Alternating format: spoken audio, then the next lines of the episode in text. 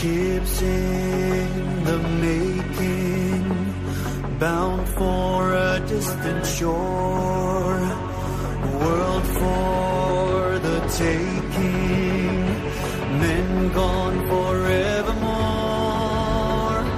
boarding and setting, Sexto Continente, dirigido por el obispo de San Sebastián, Monseñor José Ignacio Monilla.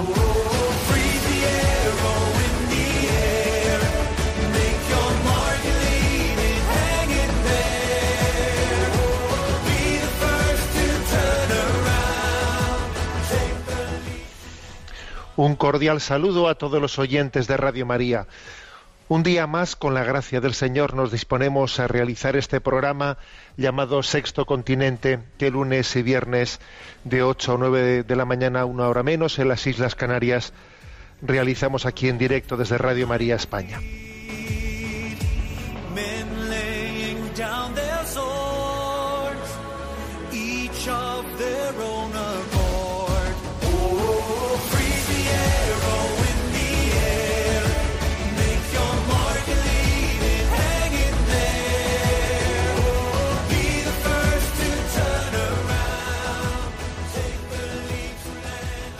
Hoy día 27 realizamos este programa después de que ayer se celebrase esa memoria de los abuelos de Jesús.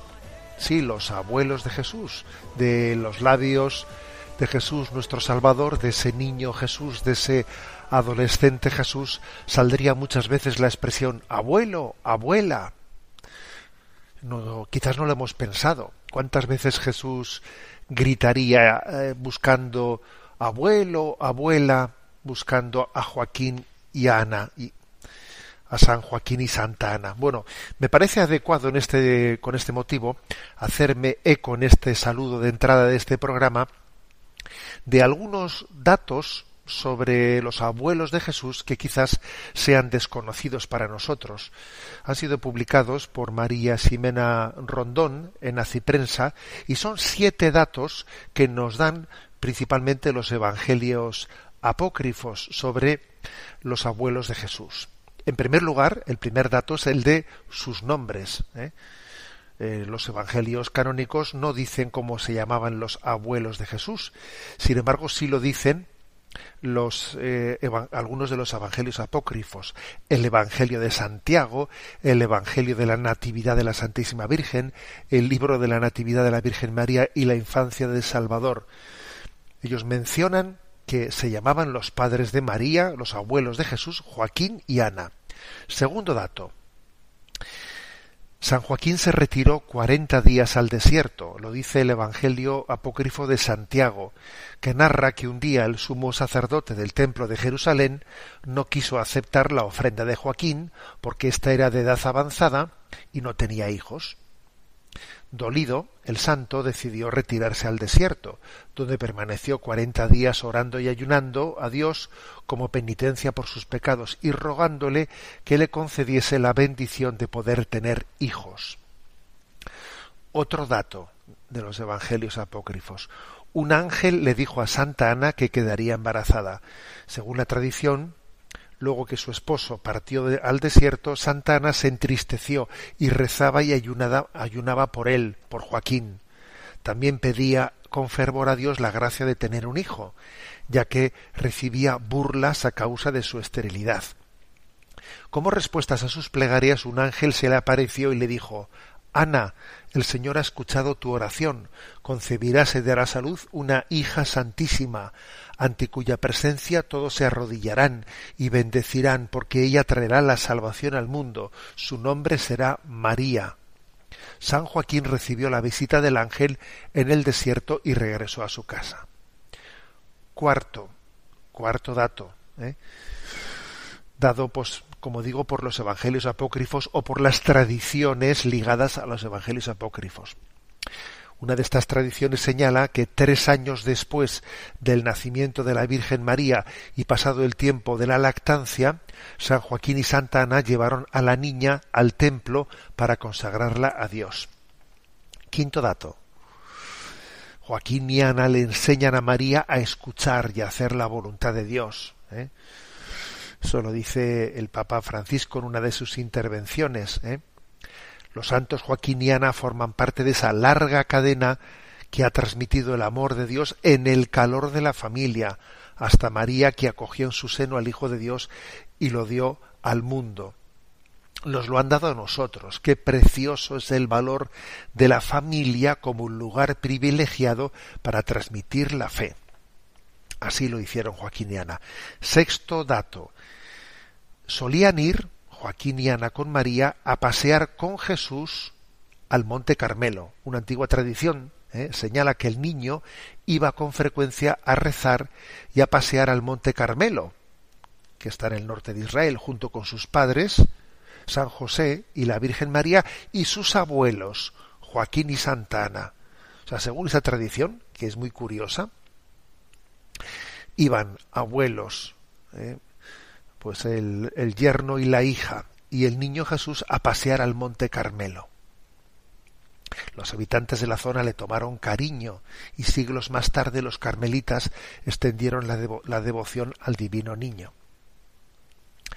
Bueno, y entonces las y el séptimo dato, el séptimo dato que viene de la tradición católica es el encomendarse a Santa Ana para buscar para pedir el don del matrimonio la mística española venerable María Jesús de Ágreda tuvo una visión de la Virgen María donde le reveló la oración que rezaba Santana para pedir un buen esposo. Y la verdad es que tuvo un buen esposo, Joaquín. Luego la tradición eh, que, que nace de la venerable María Jesús de Ágreda recurre a Santa Ana para pedir un buen esposo. Bueno, pues esto sirvan estos siete datos que han sido publicados en Prensa, siete datos sobre cosas que probablemente no sabíamos de los abuelos de los abuelos de Jesús, que están tomadas, como he dicho, de algunas de los evangelios apócrifos otras de las tradiciones ligadas a los evangelios apócrifos, alguna también pues de, de un tiempo más, más cercano, ¿no? de alguna de alguna santa como la, como o venerable, mejor dicho, como María Jesús de Ágreda y otras de la, la propia predicación del Santo Padre el Papa Francisco. Que, que San Joaquín y Santa Ana velen por todos los abuelos y les concedan la gracia de ser muy fecundos en su testimonio y en, la transmisión de la fe cristiana en el seno de las familias. Sexto Continente es un programa que tiene interacción con los que son usuarios de redes sociales en Instagram y en Twitter a través de la cuenta arroba obispo munilla, con los que son usuarios de Facebook a través de el muro que lleva mi nombre personal de José Ignacio Munilla. Recuerdo que hay una página web multimedia www.enticonfio.org en la que encontráis todo el material que vamos elaborando de evangelización, incluyendo incluyendo la, los programas de sexto, de sexto continente. Al igual que también podéis encontrarlos en el podcast de Radio María. Y bien, ¿qué tema he elegido para el día de hoy? Pues como estamos en la novena de San Ignacio de Loyola, me ha parecido que sería eh, adecuado y además muy en consonancia con el Evangelio que ayer se proclamó, ese Evangelio de la perla escondida, del tesoro escondido, que viene precedido de esa lectura del libro de los reyes en la que se subraya, se pondera el hecho de que Salomón pidiese a Dios el don de la sabiduría, el don del discernimiento, ¿eh? para saber gobernar, me parece que es muy adecuado que en esta novena de San Ignacio y en ese contexto litúrgico hablemos hoy del discernimiento es, eh, es, es un don que Salomón entendió en aquella petición que era, que era algo clave, algo clave en la vida. Salomón es ensalzado por el hecho de que no cayese la tentación ante esa oferta que le dicen pídele a Dios lo que necesites, no cayó la tentación de pedir vida larga, no cayó la tentación de pedir abundancia de bienes, no cayó en la tentación de pedir victoria sobre sus enemigos, Qué fácil hubiese sido, ¿no? Que un rey que está en continuas guerras hubiese pedido tal cosa. Larga vida, abundancia de bienes, victorias en las guerras, pues no, pidió otra cosa, pidió sabiduría para saber discernir.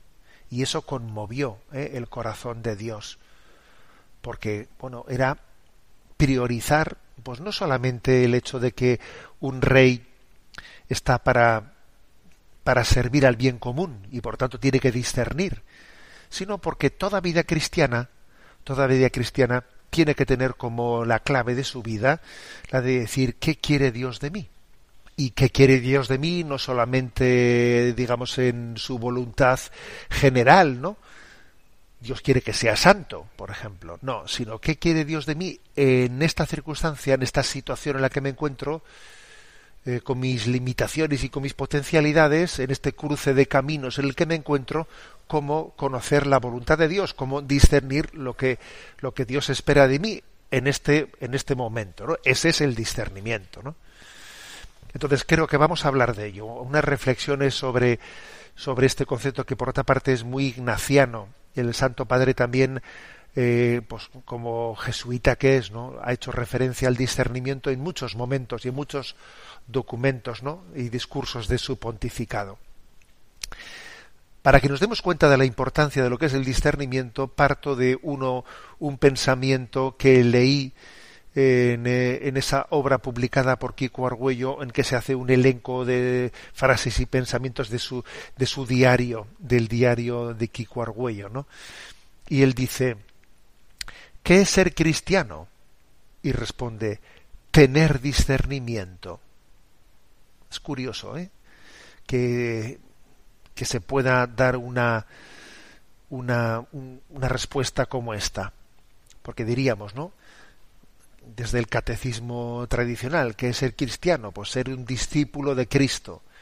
Pero decir que qué es ser cristiano y responder tener discernimiento, claro, es que el discernimiento eh, precisamente es para eso, para poder ser discípulo de Cristo es que el discernimiento es precisamente para poder seguir el querer de Cristo y el discípulo sigue al maestro. Luego, ser discípulo de Cristo y tener discernimiento es que en el fondo es lo mismo. Es decir, lo mismo con otra palabra. Ser cristiano es ser discípulo de Cristo o tener discernimiento, ¿no? Para saber de qué manera aprendo de Jesús, cómo aprendo lo que debo de evitar, lo que debo de mejorar, lo que debo de conservar, lo que debo de procurar. Eso es ser discípulos, tener discernimiento.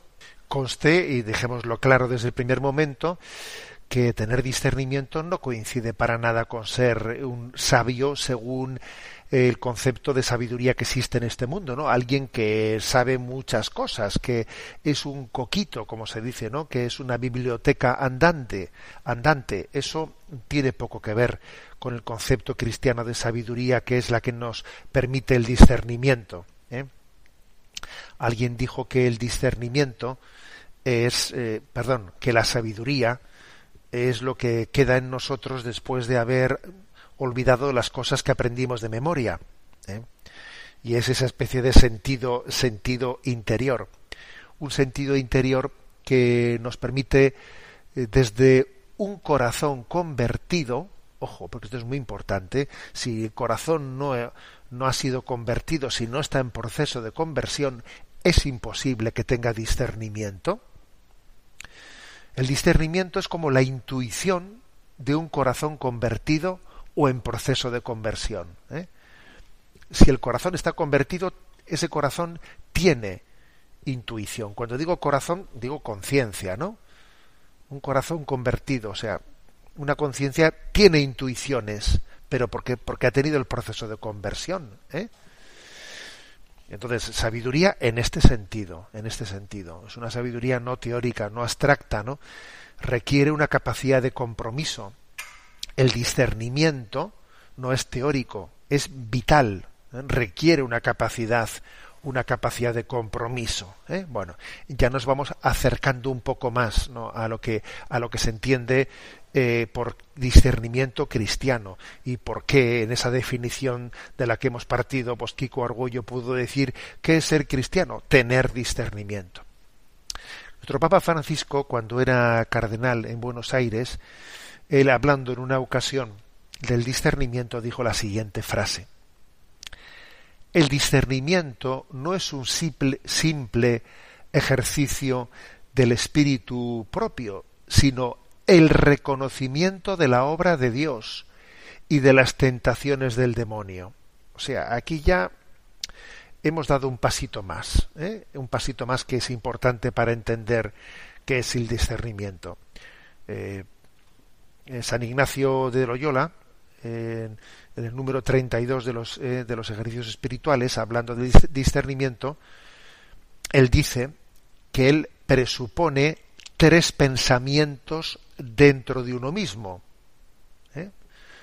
Tenemos como tres pensamientos. Uno es mi propio pensamiento, el de José Ignacio, ¿no?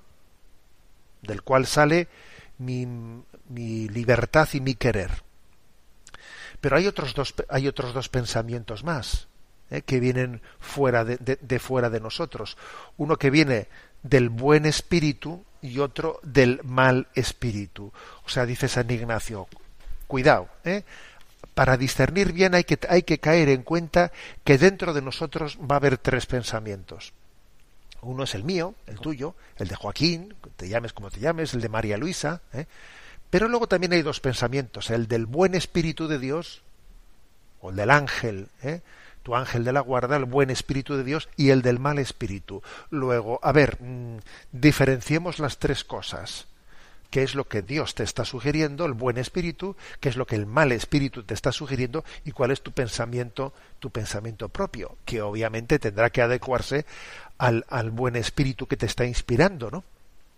Por eso, eh, el Papa, eh, entonces eh, arzobispo de Buenos Aires, decía que el discernimiento no es un simple ejercicio del propio espíritu, sino el reconocimiento de la obra de Dios y de las tentaciones del demonio. ¿eh? Supone decir, a ver, desenmascaremos las cosas, hagamos, hagamos luz, ¿eh? para que en esa madeja que están las cosas muy, muy interiormente liadas, pues podamos, podamos ver qué viene de Dios, qué viene del maligno y, cómo yo en este momento llevo un camino para adecuarme a la voluntad de Dios. ¿eh? El discernimiento consiste en desvelar el origen y la dirección de los pensamientos. ¿eh?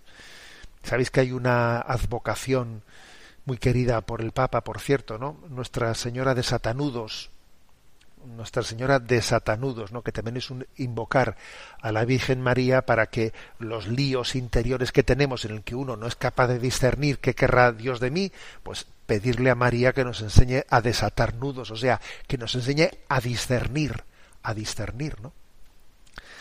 Mm, repito, ¿eh? el discernimiento consiste en desvelar el origen y la dirección de los pensamientos.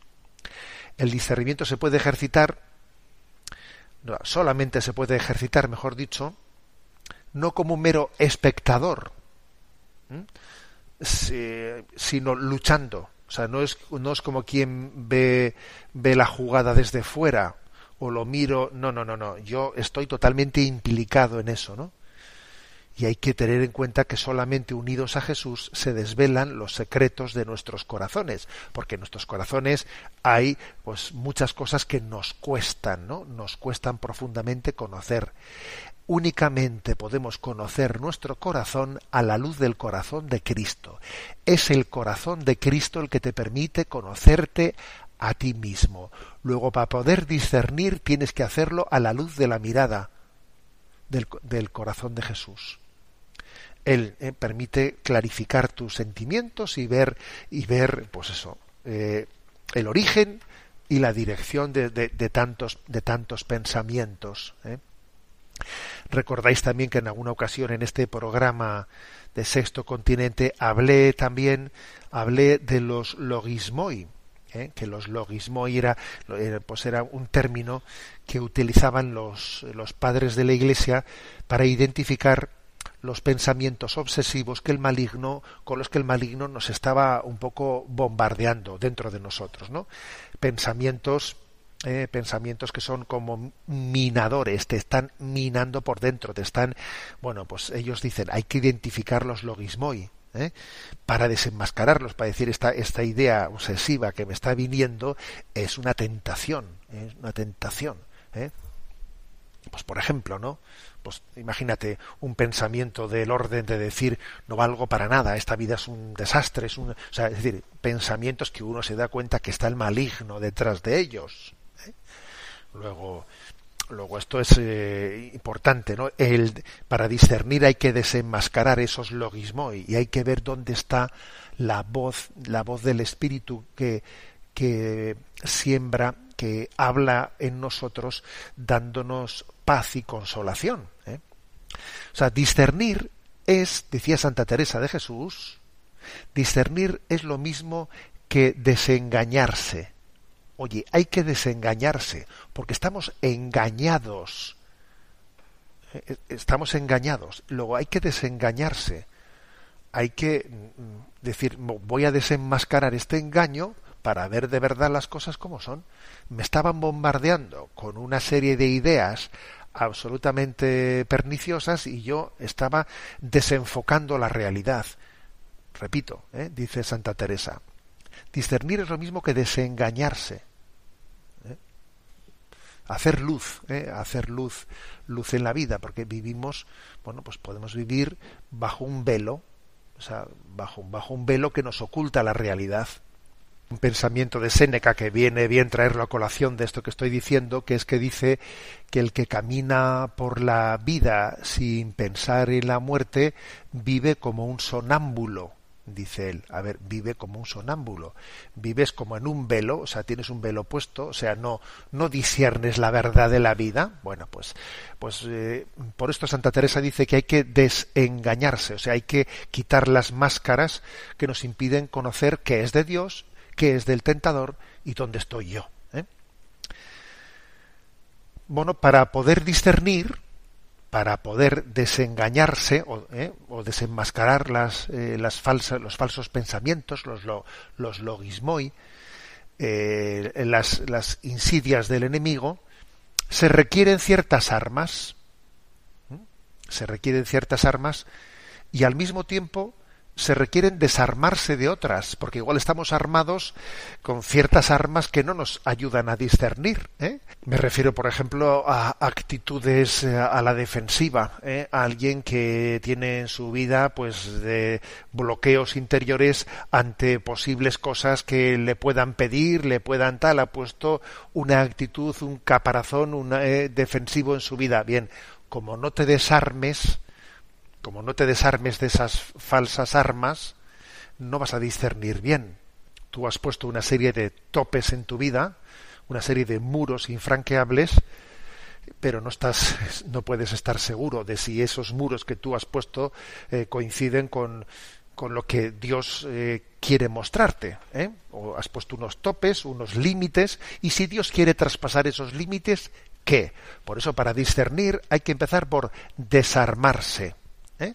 y luego armarse. ¿Y qué es, cuáles son las armas que tenemos que tomar? Pues obviamente las armas son las armas de la oración, las armas de los sacramentos y sobre todo la búsqueda de la voluntad de Dios y de la santa indiferencia interior. La santa indiferencia, es decir, tener toda una batalla interior en la que uno se en la que uno diga, yo no quiero nada por amor propio quiero lo que Dios quiera. No quiero que el amor propio sea el elemento que determine lo que yo elijo y lo que yo rechazo. No quiero que sea el amor propio. Quiero que sea la voluntad de Dios. Y claro, para que eso sea verdad, supone pues eh, toda una purificación interior, un desarmarse, como he dicho, un desarmarse y al mismo tiempo pues un ponerse en presencia de Dios, ponerse a remojo, acallar, ¿no? Acallar voces que no son las que tiene, eh, las, que deben de tener eh, el protagonismo en mi vida, acallar esas voces, buscar la paz interior, donde solamente, ¿no? Sea la voluntad de Dios la que selle con su, con su consolación lo que Dios quiere de mí, ¿eh? Lo que Dios quiere de mí. Y eso supone una batalla, supone una batalla. Si uno se piensa que el discernimiento es casi así, ¿no? Pues inmediato, como con un chasquido, ¿no? No, se, equivoca. El Papa Francisco en alguna ocasión le ha dicho que por lo general la primera, nuestra primera reacción puede ser equivocada. La primera. Hay que ser muy santo ¿eh? para que en, el discernimiento lo primero que nos borte y lo primero que nos salga sea lo correcto. ¿Mm? Dice el Papa, ¿no?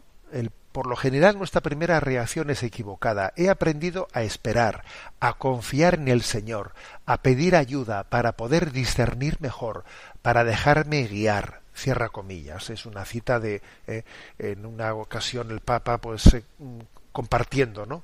En una de las catequesis lo que era el discernimiento dijo esto.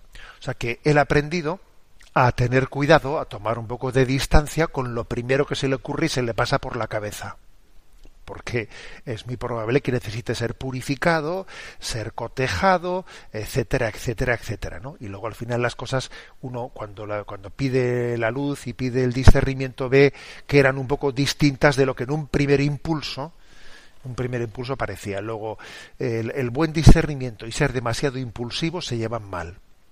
También lo contrario, ¿eh? O sea, el ser alguien que no, que no tome decisiones y que se quede apalancado por miedo. También eso es contrario al discernimiento, ¿no? Pero podríamos decir que partiendo de eso, pues dice él, he aprendido a esperar, a confiar, a pedir ayuda y finalmente a dejarme guiar, ¿no? Tres elementos que podríamos, que me atrevo a añadir, ¿no? Para, para cómo discernir bien eh, es el primero, no guiarse por lo que nos agrada, sino por lo adecuado. Segundo lugar, procurar siempre la paz interior y la santa indiferencia. Si no se tiene paz interior lo cual supone tener santa indiferencia para poder tener paz interior. Santa indiferencia es que yo no esté interiormente inclinado a una cosa con amor propio, porque si estoy inclinado a algo con amor propio, va a ser muy difícil que yo discierna bien por la voluntad de Dios. Y, y por último, ¿no? Una vez discernida cuál es nuestra meta, no convertir los medios en fines si yo he discernido, ¿no? que la voluntad de Dios es esta, bueno, voy para allí, ¿de acuerdo? Pero tendré que poner medios para ir para allí. ¿eh? Siempre se requieren unos medios para llegar al fin, pero cuidado con que los medios se conviertan en fines, ¿no? Cuidado, porque yo como he discernido que mi meta, o sea, que, que, Dios me quiere por este camino, eso no quiere decir que cualquier medio que se te ocurre para llegar a esa meta es conforme a la voluntad de Dios. Cuidado, ¿eh? Que el fin no justifica los medios. O sea, que porque el fin que persigues sea conforme a la voluntad de Dios, eso no quiere decir que todos los medios ya están dentro de la voluntad de Dios. Pues no, habrá que discernir no solo los fines, también habrá que discernir los medios, ¿no? Bueno, pues como veis, el tema del discernimiento es muy importante en la, en la vida, en la vida cristiana. Antes de avanzar un poco más en ese camino, vamos a unirnos en oración pidiendo a San Ignacio, maestro de discernimiento, que nos dé es participar en ese don, en ese don del discernimiento. Escuchamos este himno a San Ignacio en la novena en la que estamos, himno a San Ignacio, eh, cantado en euskera por el Orfeón Donostiarra.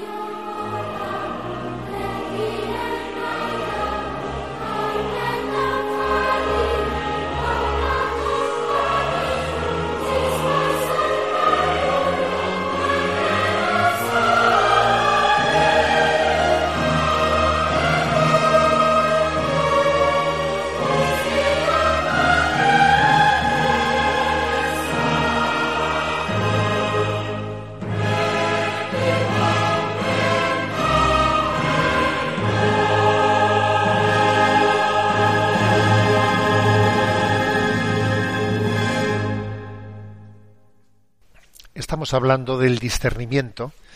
Hemos querido hacer unas reflexiones sobre qué es el discernimiento, cuáles son sus pautas principales, ¿no? Para desarrollarlo adecuadamente. Es importante que tengamos en cuenta que el discernimiento está muy ligado a una virtud y a un don del Espíritu Santo. La virtud es la virtud de la prudencia y el don del Espíritu Santo es el don de, de consejo. ¿Cuáles son los vicios opuestos a esa virtud de la prudencia? Bueno, pues los vicios opuestos son eh, la precipitación, la lentitud, la, temeridad. ¿eh? La precipitación, que es muy típica entre nosotros, que está ligada a la impulsividad, a la ansiedad, que es todo un signo de los tiempos en nuestro día, ¿no? Proceder con prisas, sin dejarnos aconsejar, de tal manera que muchas veces al mismo tiempo que estamos haciendo algo ya lo estamos lamentando, ¿no? Eso es un, pues, algo muy propio, muy contrario al, al ejercicio de la prudencia. También eh, es un vicio opuesto no solo la precipitación, también la lentitud, ¿eh? porque bueno, porque ocurre a veces que el miedo, el temor, el miedo a hacer el ridículo, el miedo a meter la pata, nos lleva a la tentación de quedarnos paralizados y el miedo puede ser una tentación, como muchas veces hemos dicho, ¿no? Demorarse en exceso, permitiendo que ciertas situaciones indebidas se, se enquisten ¿eh? y, no se afronten. Es un, puede ser perfectamente un pecado de dejación, ¿eh? un, pecado de incumplimiento de nuestro deber de Estado, de vida, etcétera. ¿eh? Y en, y en definitiva, pues la temeridad, he dicho precipitación, lentitud, la temeridad. La temeridad es muy contraria al don eh, a, la, virtud de la prudencia, porque nace de la autosuficiencia y de la presunción. Y uno puede pensar, ¿no? Que se come el mundo, que es autosuficiente, que se basta por sí mismo, sin necesidad de ayuda ni, de consejo, y eso obviamente así no hay quien discierna bien. O sea que yo creo que estos son los tres vicios principales, ¿eh? opuestos a, a la virtud de la prudencia que nos impide discernir bien, ¿no? Precipitación, lentitud y temeridad. ¿eh? Bueno, y decía que al discernimiento está muy ligado la virtud de la prudencia y está muy ligado un don del Espíritu Santo, que es el don de consejo. De los siete dones del Espíritu Santo, uno de ellos, como sabéis, es el don de consejo, ¿no? Que a quien ejercita la virtud de la prudencia, porque siempre la virtud de la prudencia, como todas las virtudes, pues están, eh, están de alguna manera eh, llevadas a cabo por nosotros y, y por lo tanto no las, eh, no las ejercitamos a la perfección. Y necesitamos de la asistencia del Espíritu Santo con sus dones para poder perfeccionar la virtud de la prudencia. Mm, porque sin el don del Espíritu Santo la virtud de la prudencia pues es muy costosa, es muy laboriosa y sin embargo con el don del Espíritu Santo pues es, es mucho más sencillo, ¿no? Como ocurre con todos los dones de Dios. ¿eh? Permite que podemos llegar a tener hasta una cierta intuición de las cosas divinas. Sin el don de consejo, la intuición de las cosas divinas no, con la sola prudencia no existe, eh, como hemos dicho antes, ¿no? De como decía el Papa que él no se fiaba de, la primera intuición. Para eso hay que tener el don del Espíritu Santo. ¿eh?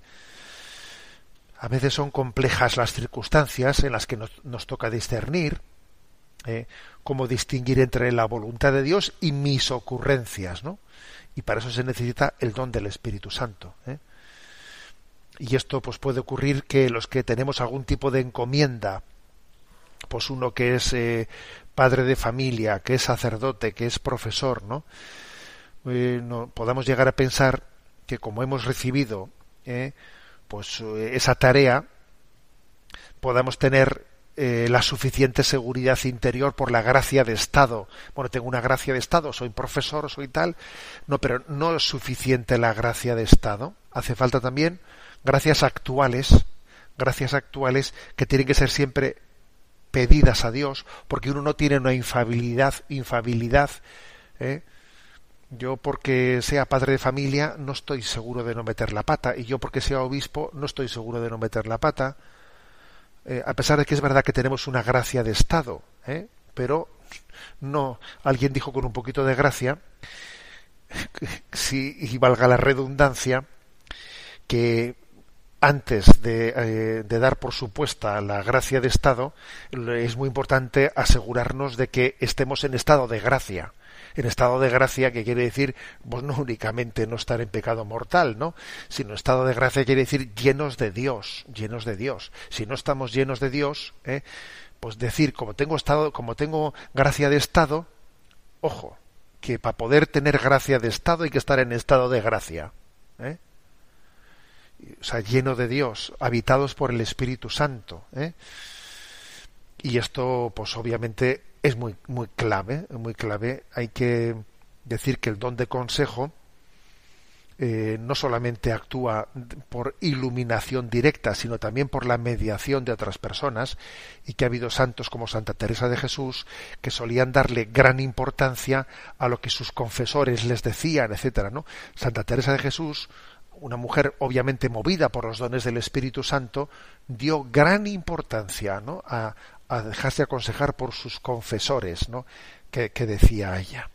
En definitiva, que para poder discernir, pues hace falta cultivar la virtud de la prudencia pidiendo siempre el don del Espíritu Santo, el don de consejo. ¿eh?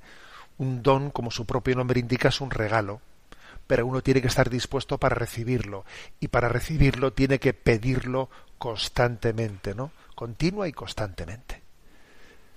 Tenemos ahora nuestra sección llamada Aforismos en Chesterton, en el que vamos comentando los distintos aforismos de los pensamientos chestertonianos, ¿eh? sirviéndonos del libro Un buen puñado de ideas, escrito por los autores Enrique García Mázquez y Luis Daniel González. El aforismo de aventuras es el que hoy abordamos.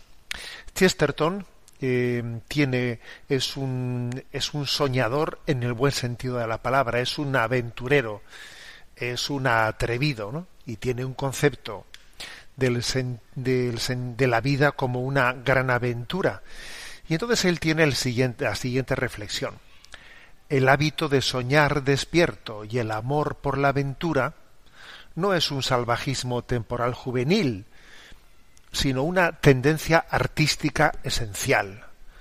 O sea, el ser un aventurero, el que alguien tenga ese, ese, ese put de ser atrevido, arriesgado, eh, forma parte, dice él, de una tendencia artística esencial. Bueno, aquí por tendencia artística se entiende por esa creatividad que Dios nos ha dado a todos, ¿no? Y a cada uno de nosotros. Ser aventurero, en ese sentido positivo, es poner en, desarrollo, en desarrollo toda la creatividad que Dios nos ha puesto. Ahora bien, al mismo tiempo que él habla eh, pues en un sentido positivo, también advierte la aventura por la aventura es lo mismo que el arte por el arte. O sea, no tiene sentido. El arte por el arte pierde, pierde su vocación, porque el arte existe, una, existe hoy en día muchas personas que, que admiran el arte por el arte la estética por la estética, no, pero el arte no, el arte es para proclamar la verdad, para proclamar desde la belleza una verdad que está oculta y que la, y que la belleza, el arte la quiere mostrar. Pues con la aventura pasa lo mismo, ¿no? Él dice, la aventura por la aventura es lo mismo que el arte por el arte.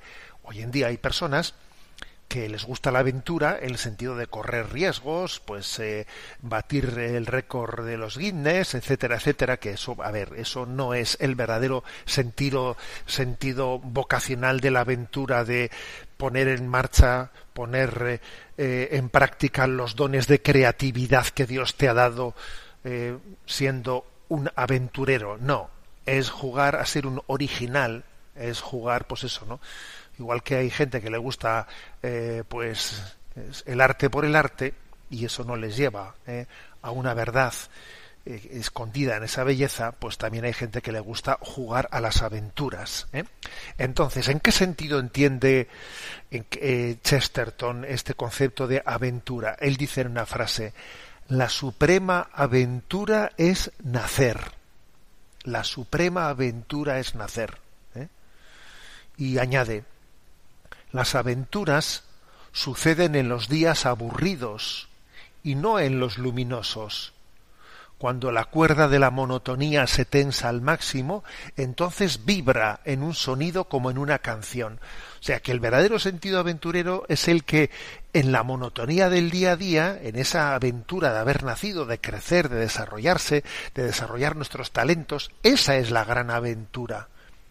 La aventura sucede en los días, entre comillas, aburridos. Si uno está esperando, ¿no? a que las aventuras le saquen de la vida cotidiana y necesita salir fuera de la vida cotidiana para eh, en, no sé qué lugar, ¿no? En unas vacaciones exóticas allí vivir una aventura, no ha entendido nada, no ha entendido nada.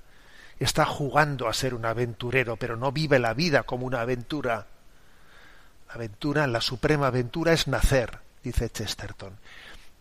Y entonces las aventuras están sucediendo todos los días, los días monótonos. O sea, tú que me estás escuchando ahora mismo, este día para ti es una aventura.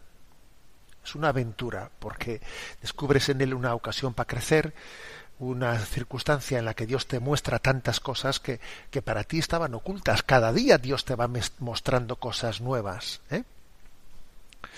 Y concluye Chesterton con la siguiente expresión una aventura es sólo un problema correctamente considerado.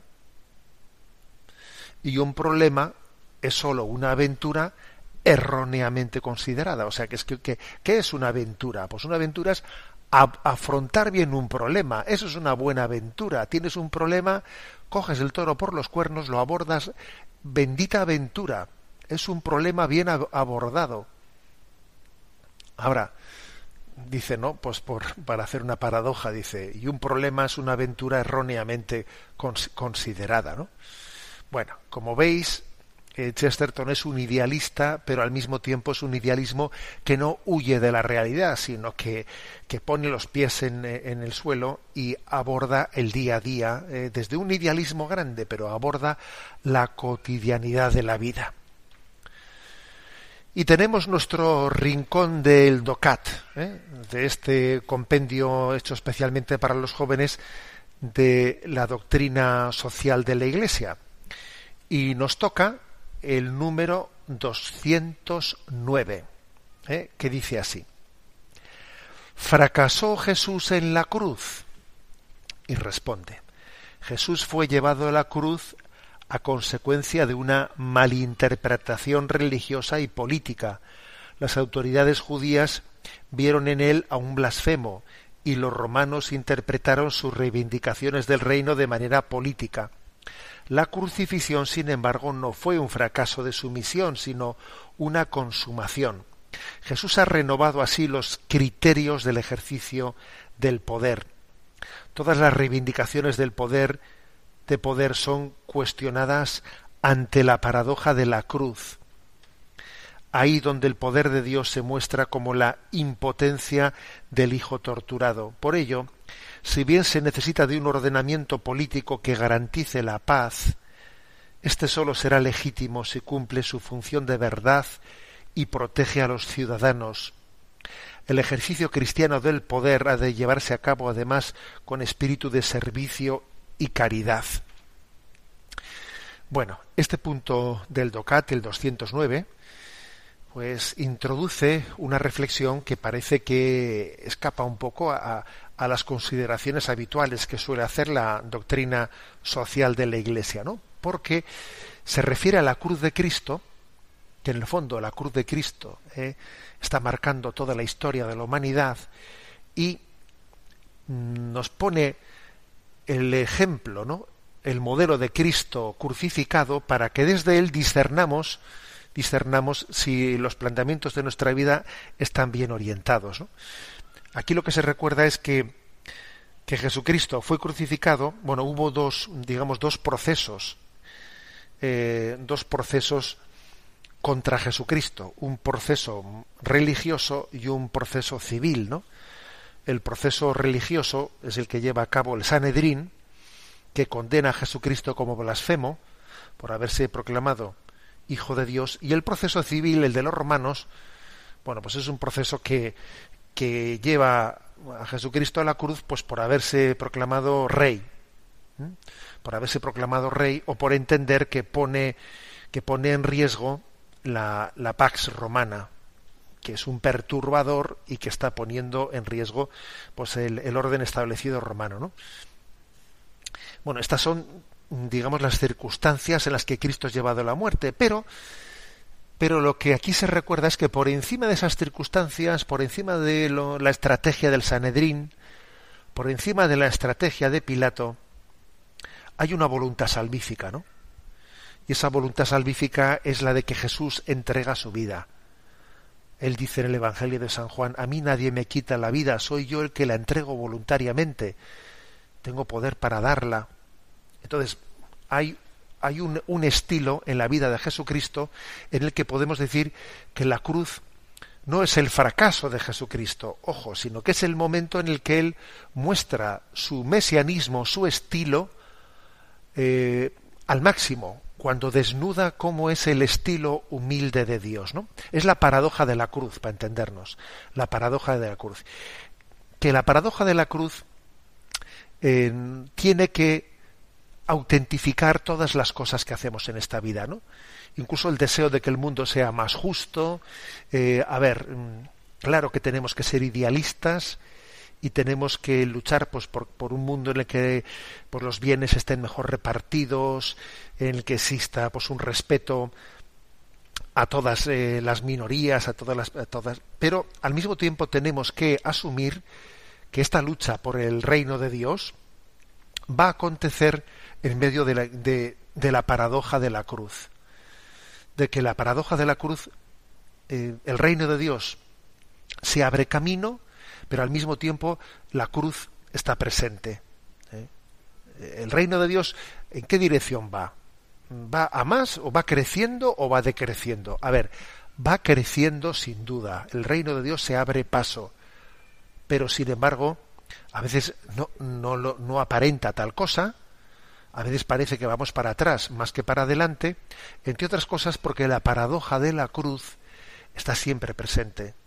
Eh, la paradoja de tantas contradicciones, la paradoja de que quienes luchan por el reino de Dios muchas veces son, son malentendidos, son, son perseguidos, y esa paradoja tenemos que asumirla. O sea, es decir, eh, el triunfalismo no entra dentro de los proyectos de Dios. Yo muchas veces suelo repetir una expresión, ¿no? Diciendo, Dios no quiere que triunfemos, Dios quiere que demos fruto, que es un tanto distinto. Dios no quiere que triunfemos, Dios quiere que demos fruto. Y una de las diferencias entre triunfar y dar, y dar fruto es esta, que la expresión dar fruto integra la cruz, integra las contradicciones, ¿no? Y, abrazar la cruz y las contradicciones es importantísimo, porque de lo contrario uno tira la toalla a la primera de cambio cuando las cosas le van mal y entonces el reino de Dios no sigue abriéndose camino, ¿no? En medio de contradicciones. Es decir, este punto del DOCAT nos viene a decir que hay que integrar la paradoja de la cruz también en la doctrina social de la Iglesia. ¿eh? Por cierto, que decía Chesterton que la paradoja es como la verdad puesta cabeza abajo para llamar la atención. y bueno, y lo cierto es que hay muchísimas paradojas, ¿no? Muchísimas paradojas en el propio Evangelio de Jesucristo. Eh, pues está lleno de paradojas. ¿eh? Sed cautos como serpientes y sencillos como palomas. Eh, el, Jesucristo es una integración, una integración de paradojas, ¿no? Y en la cruz se integran, ¿no? Solo en Cristo se resuelve la paradoja de la miseria y la grandeza, eh, pues viviendo para la gloria de Dios. Recuerdo una expresión de Santa Teresa de Calcuta que decía ella, ¿no? He descubierto la paradoja de que si tú amas hasta que duela, puede no haber más dolor, sino más amor, eh, más amor. O tantas otras paradojas, ¿no? La curiosa paradoja de que cuando uno se acepta tal y como es, entonces es cuando puede cambiar. Eh, es la ley de la cruz, la sabiduría de la cruz, que, que hace que las paradojas en Jesucristo pues no sean contradicciones y que en Jesucristo todo se integra, todo se une, ¿no? Para la gloria de Dios. Y esto es muy importante por lo que a la doctrina social se refiere, porque el reino de Dios, la justicia social, se abre camino, pero no por un camino de triunfalismo, sino asumiendo muchas contradicciones, teniendo mucha paciencia y viviendo la paradoja de la cruz, ¿no? La paradoja de, esa cruz en la que especialmente son los humildes los que hacen presente ¿no? el reino de Dios en el mundo tenemos el tiempo cumplido. Me despido con la bendición de Dios Todopoderoso, Padre, Hijo y Espíritu Santo. Alabado sea Jesucristo.